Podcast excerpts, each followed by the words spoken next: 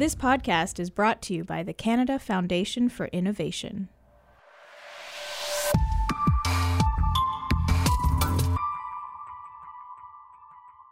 I started out to be a scientist in this country in the 1970s. I was graduating from high school in 1979, and I wanted to be a dinosaurian paleontologist. This is Robert J. Sawyer, award winning Canadian science fiction writer. He has written more than 20 novels, and his books can be read in over two dozen languages. Here, he speaks to a room of about 85 Canadian researchers at a workshop hosted by the Canada Foundation for Innovation in Ottawa in November 2018. My father taught economics at the University of Toronto, and he said, Whatever you want to do, do a little research, find out what the job opportunities are before you invest. Because if you're going to become a scientist, you're talking 10 years, get your PhD, you're going to invest a lot of time. So I started looking around, and at that time, 1979, there were precisely three dinosaurian paleontologists in Canada. There were only 24 full timers in the entire world. And so, what I thought was a crazy dream, which was being an internationally successful science fiction writer based in Toronto, based in Canada, actually turned out to be more practicable as a career choice than choosing science in this country in the 1970s. After he wrote his first novel in 1988, Sawyer was still troubled about not becoming a scientist. He quotes David Suzuki, who was also reflecting on the state of Canadian science at the time. He had said this in 87, so again, to give us some perspective here, that's 31 years ago. I was soon to see the difference between Canada and the United States. My American peers, starting out as assistant professors like me, could expect their first grants in the 30 to $40,000 range. I was told that National Research Council of Canada grants start at about $2,500. So there's no question that at the time I was thinking of becoming a scientist, and indeed in the early days of science in this country, we were undervaluing it. We didn't have a lot of people who were making full time careers in science. We were underfunding our institutions. We weren't appreciative of the great intellectual base we were producing here in Canada. Times change, though, and I've been privileged as a science fiction writer to watch those changes. In um, 2002, a novel of mine came out called Hominids, which is set in large part at what was then called the Sudbury Neutrino Observatory and is now, because it's widened its mandate, SNOLAB. SNOLAB is a unique underground research facility in Sudbury, Ontario. Located in a nickel mine two kilometers underground, the lab specializes in neutrino and dark matter physics. In 2015, Canadian astrophysicist Arthur McDonald and his research partner won the Nobel Prize in Physics for the discovery that subatomic particles, known as neutrinos, have mass. And I remember very vividly calling up Art McDonald and I said, you know, I'm, i want to write a novel uh, set. And he said, ah, oh, man, we've had, uh, we had a mystery writer come here. We weren't really happy with what they did. I don't know. And he said, what do you want to do? And I said, well, in the first chapter, I want to destroy the neutrino detector. And he said, you know how you could do that? And he and I actually used his scenario. So he immediately got engaged. And I loved the fact that when I was writing this novel, I was able to, I was looking for a facility that was world class, and unlike when I started writing in the late 80s, by the early 2000s, I could look around and have my pick of them to write and set novels at. But I started with the Sudbury Neutrino Observatory is really, it's a wonderful, amazing facility. If you get the chance to go, go down, have a look. I learned that SNOLAB has the world's deepest flush toilets in the world. And I felt bad because you have to go down for four hours. That's the only thing. Uh, so I held it. I didn't know. I should have used the toilet because then I would have been part of that record, right? I would have said, oh, wow, use the. It's, it's like going to the Louvre and not seeing the Mona Lisa, right? You're missing out on the whole point of the trip in some ways.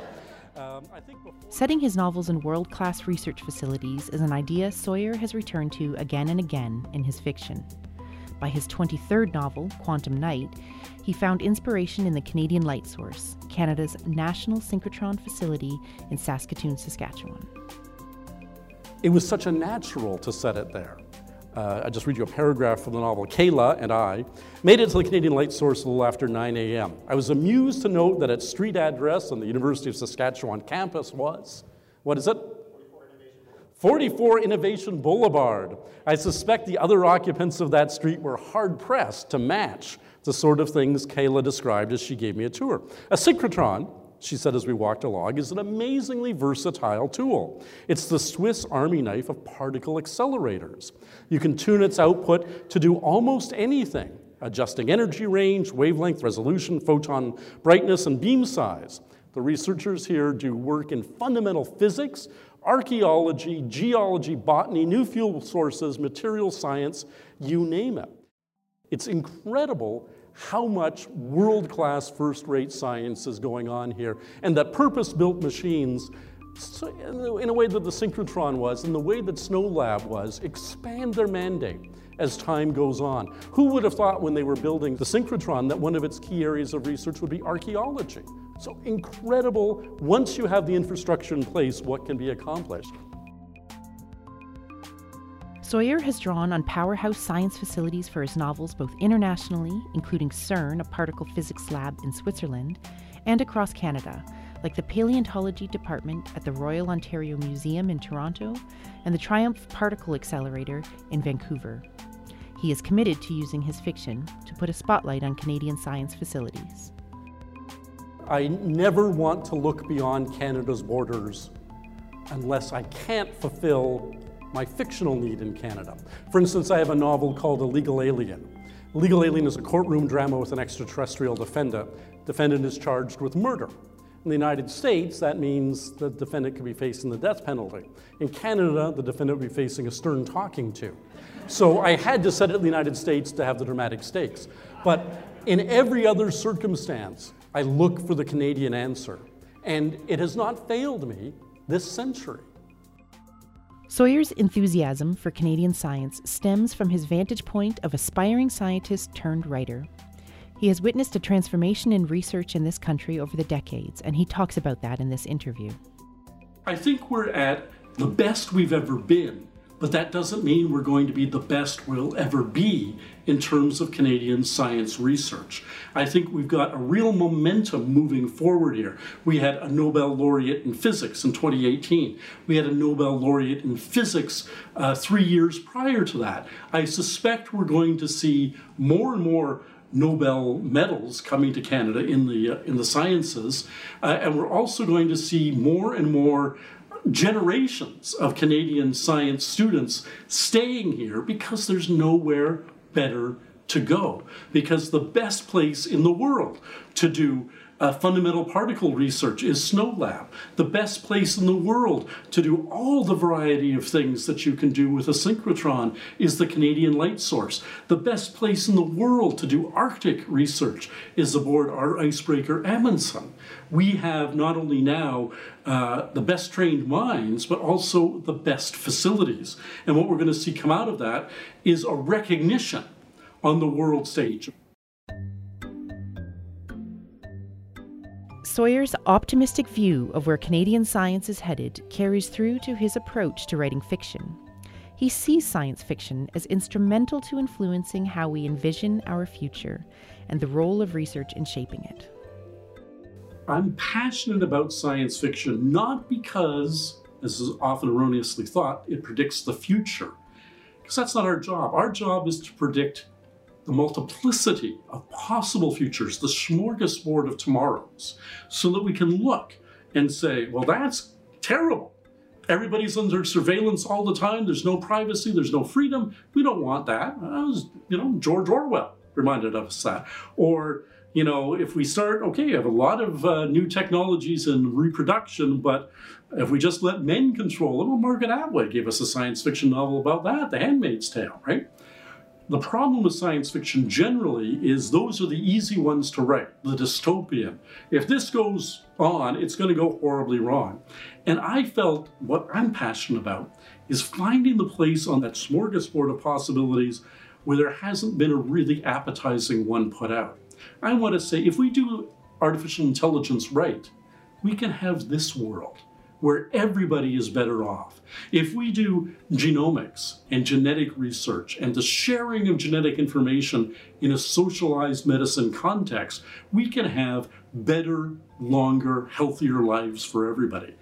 I think that when science fiction turns its speculative knack to positive futures, we can energize.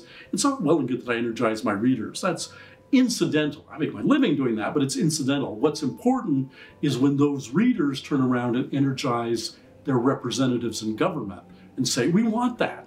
Give us that. Give us successful, safe AI. Give us longer lifespans that are healthy. Give us a way to grow more crops uh, than we ever grew before. Give us this future. Don't give us the one where the robots take over. Don't give us the one where we have no reproductive freedom. Don't give us the one where we have no privacy. Choose those ones. And I'm passionate about being the advocate for the positive futures that I know because we've had 150 years, now 151 years of doing it in this country, of making positive futures come true. And we try to do it for everybody. And no other country on the globe has our track record of doing it. At the end of Sawyer's presentation, he reminds the researchers in the room of their part in deciding the future of research in Canada. My favorite science fiction writer, Arthur C. Clarke, once said any sufficiently advanced technology is indistinguishable from magic. I don't actually think that's true. I think if you get too far into magic, you're violating known physical law, conservation of mass and energy.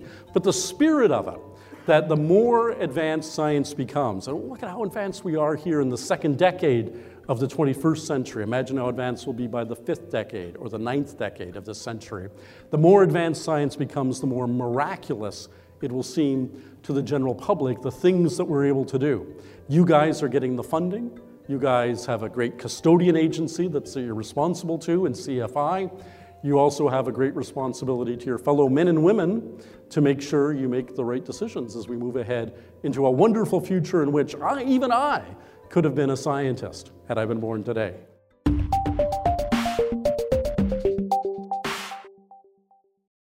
Find more research stories like this at innovation.ca/stories and subscribe to the Canada Foundation for Innovation through your favorite podcast app. Also, please rate, review, and share our podcast. It really helps others to find it.